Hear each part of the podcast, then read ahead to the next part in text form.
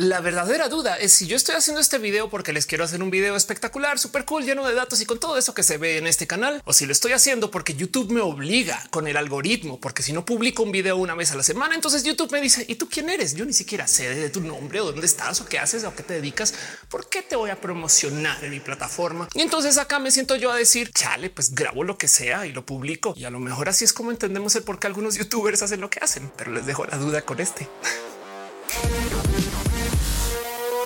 los algoritmos definen nuestra vida hoy. Y ojo, para fines del que es un algoritmo, voy a usar una definición súper informal, no una que venga de un buen y bien redactado y bien escrito libro de programación. No voy a sacarme cosas de atrás de la oreja y no más voy a decir que un algoritmo es una serie de reglas prescritas que se le entrega a una computadora para que la computadora decida a cargo de los seres humanos que le contrataron o la pusieron ahí para hacer esas cosas. ¿Por qué me importan tanto estos algoritmos bajo esa definición? Porque hay cosas que en últimas no más son reglas, no necesariamente un algoritmo de decisiones, pero que igual determinan nuestra vida o algo así. Ophelia, ya bajar al melodrama. Ya. Cosas que determinan estos algoritmos, por ejemplo, el a quién leemos. Twitter desde hace muchos ayeres tiene un sistema que determina más o menos el qué es lo que más nos puede interesar según qué es lo que nos ha interesado. Porque créanlo o no, en una vieja época Twitter te mostraba todo. Así, todo. O sea, si tú le dabas follow a una persona, pues te lo mostraba en orden cronológico, todo lo que iba publicando. Y si otra persona publicaba otra cosa, pues mezclaba los mensajes y te los daba en orden cronológico. Entonces tú le dabas follow a seis personas y tenías como pues sus mensajes en orden. Hasta que un día Twitter dijo no, no, no, no, no, no, no, no, no, no, no, no. Yo voy a decidir cuáles sí y cuáles no. Y si quieres, puedes ir a buscarlos en orden, pero el predeterminado es una decisión algorítmica para mostrarte lo que te puede interesar. Guiño, guiño, capaz y colamos un anuncio por aquí, por allá, capaz. Pero entonces entonces, por consecuencia, pues por supuesto que hay un robot o un software que es quien decide qué es lo que más se nos va a mostrar. Y como casi nunca nos tomamos el tiempo de ir a ver a mano cada cosa, pues entonces en esencia le estamos dejando la decisión a un robot de él qué es lo que vamos a leer. Y como que ya hicimos la paz con eso, porque no solo sucede ahí. Los robots también deciden a quién vemos aquí en YouTube. Capaz si este sí lo recuerdan porque este cambio fue bastante más reciente. Ese fatídico día cuando YouTube dijo tu lista de canales que tienes en la tab de suscripciones la vamos a organizar con un algoritmo. Hasta hace nada, bueno, nada, tres, cuatro años, cinco. ¿Cuántos años tengo? YouTube nos daba literal una lista en orden cronológico de las publicaciones de los canales a que nos suscribíamos. Ya no. Y mira, no es queja, solamente estoy diciendo que esto es software que decide qué vamos a ver, porque rara vez nos tomamos el tiempo de ir a hacer búsquedas a mano. Eh, y cuando lo hacemos, aún así, los resultados de la búsqueda pues también vienen de un robot. También los algoritmos deciden a quién escuchamos, porque Spotify, por supuesto, que nos va a recomendar cosas según lo que el algoritmo decida. Y si todavía no están en shock con esto, piensen ustedes que los algoritmos, o sea, los robots, deciden a quién cogemos. Pues es que en Tinder y en Grinder y en Bumble y en su app de ligue favorita, por supuesto que hay un robot, o sea, un algoritmo decidiendo a quién nos sugiere. Y, ese robot, quien quita que si esté decidiendo a conciencia o, que tenga sesgos, ¿sabes? Oye, ¿cómo fue que se conocieron? No, pues un robot dijo, esta persona está chida, esta persona también parece que está chida según sus datos. Y yo pues les puse ahí en el mismo lugar y se dieron swipe en el sentido correcto. En fin, hablo de esto porque pues mucho se habla acerca de cómo los robots nos van a quitar nuestros trabajos, tema del cual quiero platicar hoy. Pero también hay que tener presente que los robots han cambiado el cómo nos comunicamos y el con quién y el que consumimos. Y de muchos modos nos dan órdenes. ¿Por qué? Porque, porque como el algoritmo es quien decide qué vemos, qué leemos, qué escuchamos o con quién nos acostamos, pues entonces hay gente que por supuesto que cambia el cómo publica contenidos para favorecer el algoritmo. Esto suena muy normal. Si ustedes trabajan en contenidos de Adrián, Ofelia, obvio, la industria del SEO es inmensa. Y sí, sí, es una bestia inmensa. Si ustedes son expertos o expertas en SEO, déjenmelo saber en los comentarios. O sea, sería chido. O sea, la verdad es que si este canal les, serviría mucho SEO. Pero a dónde voy con esto es que pensemos en el qué significa escribir, por ejemplo, para un blog optimizando para SEO. Pequeño break, dos segundos. ¿Qué significa SEO? Ofelia, yo estudié música y no tengo la más mínima idea. Nada en contra. La música es bien chida. SEO viene de las siglas en inglés de Search Engine Optimization, que en esencia es, por ejemplo, redactar tu post en un blog, pero pensando en que el motor de búsquedas no va a leer el post porque no es un ser humano, pero sí va a cachar algunas palabras clave y sí va a cachar más o menos la estructura general y las imágenes que pones. Y entonces, según eso, pues te va a mostrar más o menos en los resultados de búsqueda. Así que si tú eres una persona muy inteligente, tú vas a cambiar tu post para que Google lo entienda y entonces lo pueda recomendar más. Y entonces ahora volvemos a de lo que estaba hablando y les dejo esta pregunta. Si estamos escribiendo cosas para SEO, no estamos en esencia redactando para el robot y no para el ser humano. Ya ven, Y si esto todavía no les parece perverso, piensen en esto. El algoritmo de Spotify tiene ciertas cosas específicas que ya se sabe que existen porque normalmente nunca comunican cómo funciona para que la gente no trate de jugar el juego y le gane el algoritmo. Y por consecuencia, entonces ya se sabe que, digamos, si en los primeros 30 segundos de una canción entra un coro o entra como un gancho musical, entonces la gente se va a quedar más porque eso es más o menos el chance que le damos a las canciones nuevas. Así que cualquier compositor de música pop moderno evidentemente va a tratar de hacer eso. Cual quiere decir que gracias a que el robot tiene reglas específicas, ya se está cambiando el cómo se compone la música moderna, a menos que no quieran vender o no les importe vender. O sea, gracias a los algoritmos ya cambiamos el cómo escribimos textos, el cómo componemos música y también está cambiando el cómo se hace el cine. A ver, ¿y qué podemos culpar a que viene de presiones pues, que tienen que ver con lo financiero? No, dilema capitalista. No tiene que ver con el robot, Ofelia. Pero igual lo estamos haciendo en respuesta a lo que dicen los algoritmos gracias a que ya tenemos muchos datos de cómo la gente ve el cine, porque de hecho de paso hay gente que investiga hasta el, a dónde estamos mirando cuando vamos al cine con maquinitas que escanean dónde estamos, todas esas cosas, esos, datos existen. Pues gracias a que tenemos todo eso, también hay gente que está ocupando sistemas algorítmicos para tratar de literal escribir películas o guiones o grabarlas o editarlas de tal modo que favorezcan a esos algoritmos. No es nada nuevo, pero de muchos modos sí lo es, sobre todo porque los algoritmos más recientes son bien crueles y se han encargado de hacer que se estandarice absolutamente todo. Se han dado cuenta de que los posters para promocionar películas son súper similares. No es sino que ustedes piensen en cualquier película vieja y vean cómo los posters no tenían rostros y hoy en día sí piensen en eso, pero acerca de toda la película. Entonces, de lo que quiero hablar hoy es, de este tema de cómo llevamos hablando mucho tiempo de que la automatización nos va a comer vivos y vivas. Nota al margen, hay un video en este mismo canal para cómo ganarle a la automatización. Es algo así. Es como, a ver, la idea es que si ya viene la automatización, ¿qué hacemos? De eso va ese video. Chequenlo. Pero a dónde iba con esto es que mucho se habla acerca de que viene la automatización. O sea, mucho, mucho. De verdad que es un tema muy presente, pero es que además se viene hablando desde hace 100 años. Llevamos 100 años diciendo ahora sí llegaron las máquinas y nos van a quitar. Y es que sí, sí, sí es un hecho que sí hubo muchos trabajos que ya se volvieron robots, no más que somos seres humanos. O sea, nos adaptamos y ahora hacemos más cosas. Bueno, el caso de lo que quiero hablar hoy es de que hay una cosa que no se habla mucho en esto del nos van a automatizar. Y es que mucha gente no se percata que quien se está automatizando no necesariamente la gente que está trabajando haciendo. O sea, si tú eres una persona que está trabajando en diseño, por ejemplo, capaz si tu trabajo no es 100% automatizable, pero tu jefe, eso sí lo está reemplazando un robot. Y cómo no, porque lo que están haciendo las personas a nivel administrativo es dejando de trabajar, cobrando como si lo estuvieran haciendo e instalando sistemas de supervisión. En esencia, una de las cosas que no se están hablando mucho acerca de la era de la automatización y la era de la inteligencia artificial es que ahora vamos a tener jefes robot. Si ven, es que eso pues lo que me gusta hacer roja, que siempre se habla de un tema y resulta que hay otro tema y eh, me emociono. Medio planeta habla de cómo viene el trabajador robot y entonces pone esos robots como en la fábrica así moviendo palancas, ¿no? Cuando la verdad es que lo que está sucediendo es que esas palancas todavía las están dejando en manos de seres humanos, pero el software de supervisión, ese es un robot y técnicamente esto es un logro administrativo. ¿Suena cruel? Porque lo es. Piensen en esto. ¿Dónde está el robot en Uber? Todo el mundo le tiene miedo a cuando lleguen los coches automatizados, pero no hay que automatizarlos. El software de supervisión de quien maneja esos coches, de eso ya es todo un programa que corre por su cuenta a cualquier hora. Trabajan en un restaurante o en un hotel, meseros y meseras por todos lados, pero el software que supervisa a esa gente ahí está prendido 24 7. Todo un logro de la administración, el hecho de que esa cosa corra todas horas. Y puedo seguir en la era del home office. Esto explotó porque de hecho había gente aplicando prácticas tan crueles como el hecho de que se instalaban cámaras para ver que tú estuvieras enfrente de la compu y la cámara técnicamente era solo un sensor para ver si había una persona o sabían que puedes dejar a tu gato con una máscara de ser humano y irte de vacaciones. Pero el punto es que ahí sí se trabajó para instalar robots así. Eso es un poco complejo de procesar desde el corazón porque es una realidad difícil del capitalismo y de la situación actual de la humanidad, donde te percatas que hay seres humanos cuya labor pues, es más barata que lo que se consigue ahorita con un sistema automatizado.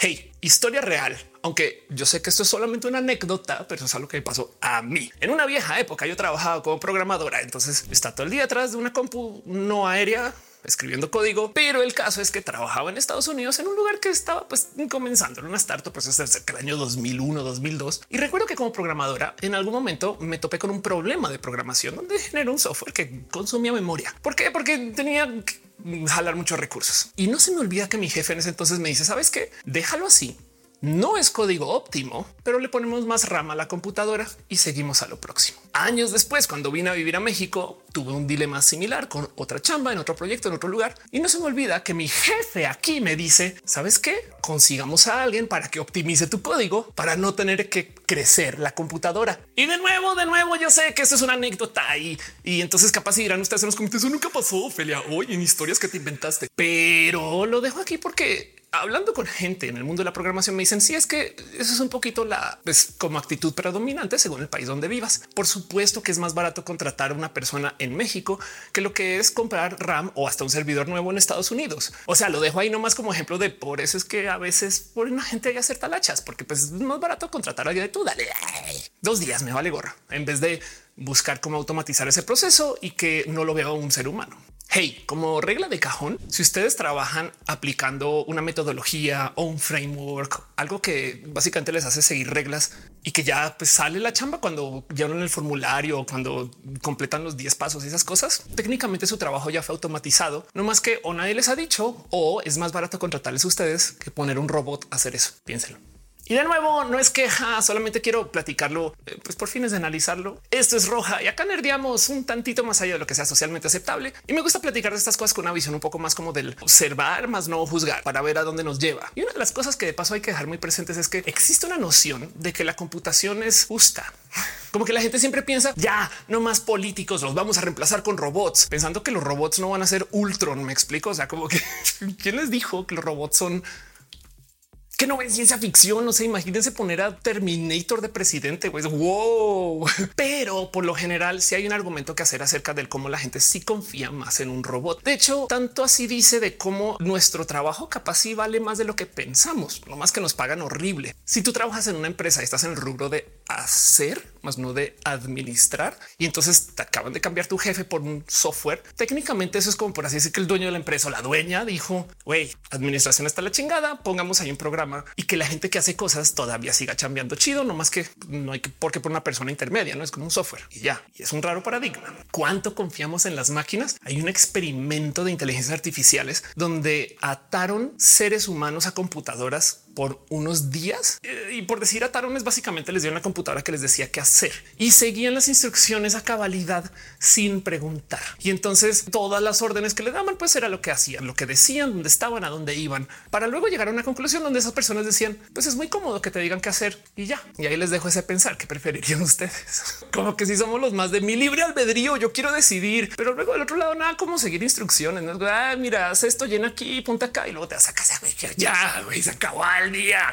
No tuve que pensar en nada que deli. Digo, cada quien, por supuesto que habrá gente que quiere diseñar los hoyos, no cavarlos. Me entienden? Yo sé que va a sonar súper aquí ultra mega turbo paranoica, pero si juegan Animal Crossing, se han dado cuenta que Tom Nook es un jefe robot. O sea, ustedes creen que en Animal Crossing están haciendo lo que quieren hacer, pero le tienen que pagar la renta al jefe y es software. Ese güey es software. O sea, ese güey está programado para decirnos qué hacer. Y ahí estamos. No, estoy jugando un chingo. No, está siguiendo instrucciones de Tom Nook. Han visitado Animal Crossing últimamente. Es también sus animalitos de paso. En fin, en fin, en fin. El punto es que hay que sentar cabeza que cuando seguimos las instrucciones de algún algoritmo para hacer cualquier cosa, en esencia es un algoritmo diciéndonos qué hacer. O sea, es un robot dándonos órdenes y a veces lo tenemos presente y otras veces no. Pero bien que nos gusta seguir instrucciones para bien y para mal. No, o sea, hay casos donde sí, eh, pero esto pasa y es bueno en general. Es que puede mal salir. Para ver casos de error, por ejemplo, podríamos observar cómo ahora hay sistemas de automatización en recursos humanos y hay todo tipo de problemas. Por ejemplo, Amazon en algún momento decidió desarrollar una pseudo inteligencia artificial para ayudar a filtrar curries, hojas de vida, CVs. Y entonces en recursos humanos podrían ver quién estaba aplicando y quién no, pero ya viendo curries filtrados, no como que recibían todos los curries de todo el mundo y la inteligencia artificial prefiltraba y ya recursos humanos. Entonces pues, recibía cosas ya validadas para poder decidir. El tema es que esta inteligencia artificial aprendió de decisiones anteriores y entonces se dio cuenta se percató. Sin querer levantó un dato que las mujeres nos contratan menos en el rubro de tecnología y decidió por su cuenta que para qué entrevistarlas si tenemos menos chances. Así que la inteligencia artificial aprendió de los seres humanos y decidió no darle chance a ninguna mujer. Inteligencias artificiales misóginas, cortesía de seres humanos misóginos que programan o le enseñan a las inteligencias artificiales. Es que no todo es bien sobre hojuelas con la automatización. Algunas cosas chidas, pero esto sí está bien. Otro caso en particular, una inteligencia artificial que se programó en Meta, antes Facebook, no más para juzgar quién estaba trabajando y dónde y cuál era su rendimiento y decidió, porque sí, despedir a 60 personas. Ofelia, pero puede una inteligencia artificial despedir? Pues el algoritmo le dijo a alguien que sí y esa persona dijo a huevo.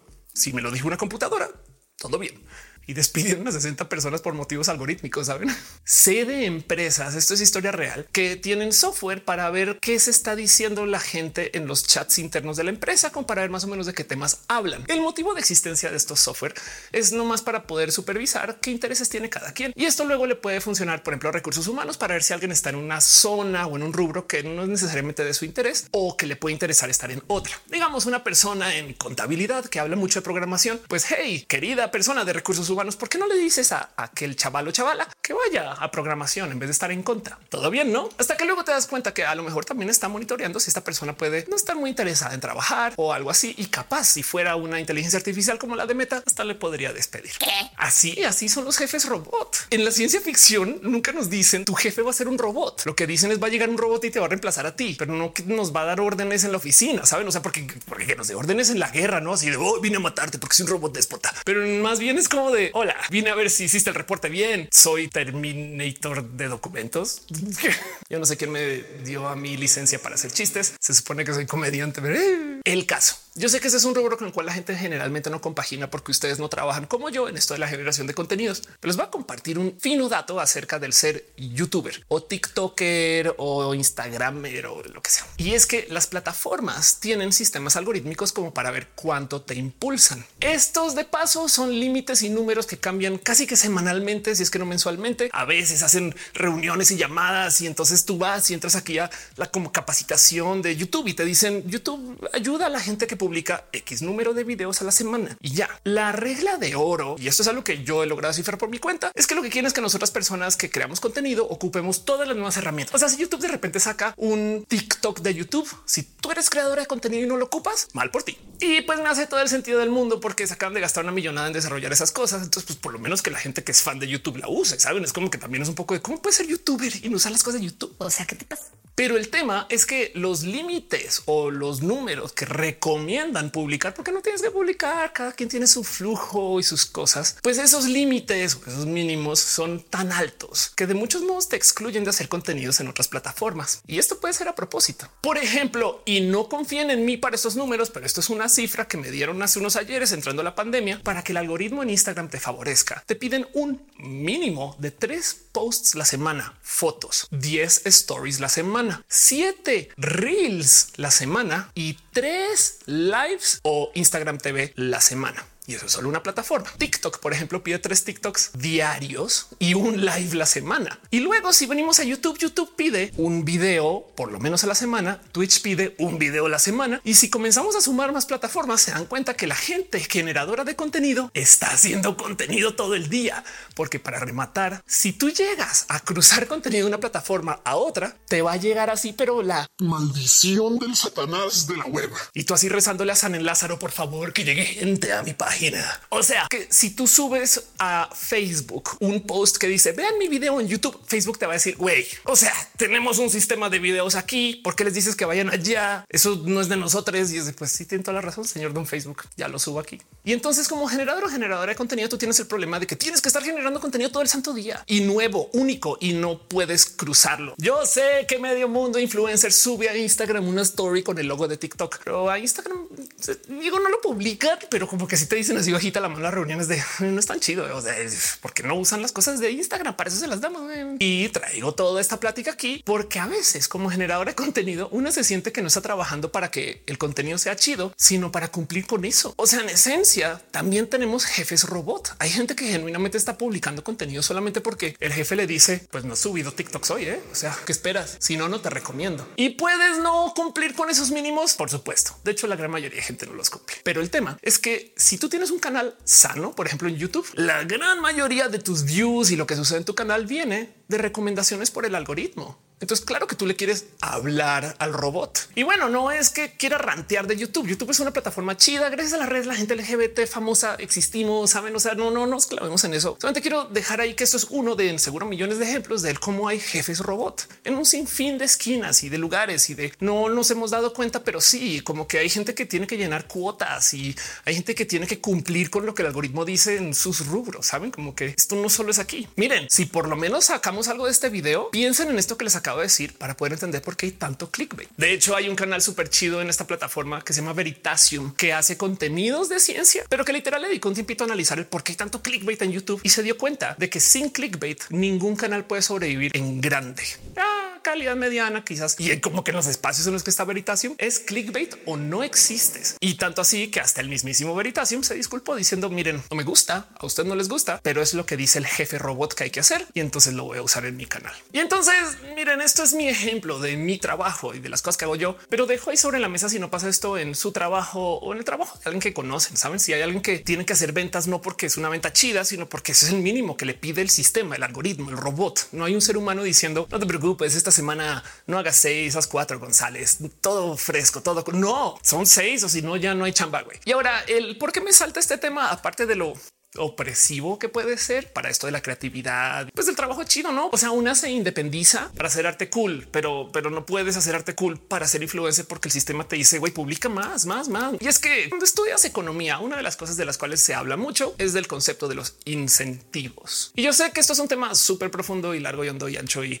complejo, pero no más por mega minimizarlo súper rápido para YouTube. Por ejemplo, cuando se le pone un impuesto a un producto, digamos, se pone un impuesto en los cigarros, la idea no es decir a la gente no fumen sino que se incentiva o se desincentiva con un gasto monetario. Saben, es como de ah, no, no te vamos a prohibir el cigarro, pero vamos a subir el precio porque a lo mejor así le bajas y entonces no le quitas como la decisión a la gente, pero pues sí desincentivas. Y hay millones de cosas que suceden en economía que funcionan así con el ojo de dónde ponemos el incentivo para ver qué efectos tiene. A veces esos incentivos colindan o crear un efecto eco. Dos incentivos aparte hacen que una cosa funcione, explote y entonces hay problemas y es un juego de balances muy loco, pero la palabra es que las cosas se incentivan no son reglas sólidas. Y creo que eso es lo que me molesta de todo este tema de los algoritmos. Los algoritmos tienen reglas inamovibles y que para rematar no te comunican, porque si te llegan a decir cómo funciona el algoritmo, si yo les dijera a ustedes que en el título del video, si ponen la palabra star, su video va a ser más recomendado. Yo no sé por qué, porque al algoritmo le gusta la palabra star. Adivinen qué va a pasar. Todo el mundo le va a poner star al título en su video. Entonces, pues claramente hay un motivo por el cual no se comunica el cómo funciona el algoritmo. Pero además de modos más tóxicos. El verdadero problema es que esas decisiones de estas reglas sólidas a veces de verdad que sí las toma el algoritmo. Luego de observar qué está haciendo la gente, el algoritmo dice sabes que están subiendo como que demasiados posts en texto, entonces ya no los voy a mover tanto. Yo decido que voy a mover videos y nadie en Facebook se entera y de repente la plataforma comienza a recomendar un chingo de videos. Por consecuencia, entonces tenemos un problema de responsabilidad, porque entonces hay mucha gente que ve que la plataforma está haciendo cosas horribles, pero quien es dueño o dueña de la plataforma dice yo no sé por qué está decidiendo eso. Vamos a ver, eh, ¿qué, te llevó a no? Es bien complejo, porque del otro lado a veces, de hecho, la gran mayoría de las veces el algoritmo también tiene muchos aciertos. A veces nos recomienda cosas que dices wow, qué cool, o a veces el algoritmo ahí donde lo ven puede hasta diagnosticar diagnosticarnos, no? O sea, como que Spotify, por si no lo saben, literal, sí se da cuenta cuando estamos tristes según la música que elegimos. Hay un caso muy extremo de uso de Spotify donde cuando ya pones música muy depresiva en cadena, te recomiendo hablar con alguien. Piensen en eso. Pero a dónde voy con esto es a que si existe una tercera persona que es un robot que nadie entiende, pues por supuesto que entonces también se puede salir con la suya y esconder todo tipo de cosas ahí adentro. La existencia del algoritmo, por consecuencia, entonces incentiva hasta como a la corrupción. Caray, ¿qué hacemos? Porque el algoritmo es chido y se necesita y demasiado contenido, pero también hay demasiado contenido porque un algoritmo, pero también hay demasiado contenido porque es muy fácil publicar y es muy fácil publicar porque queremos que sea fácil publicar para que cualquier persona pueda publicar. ¿En qué problema nos hemos metido?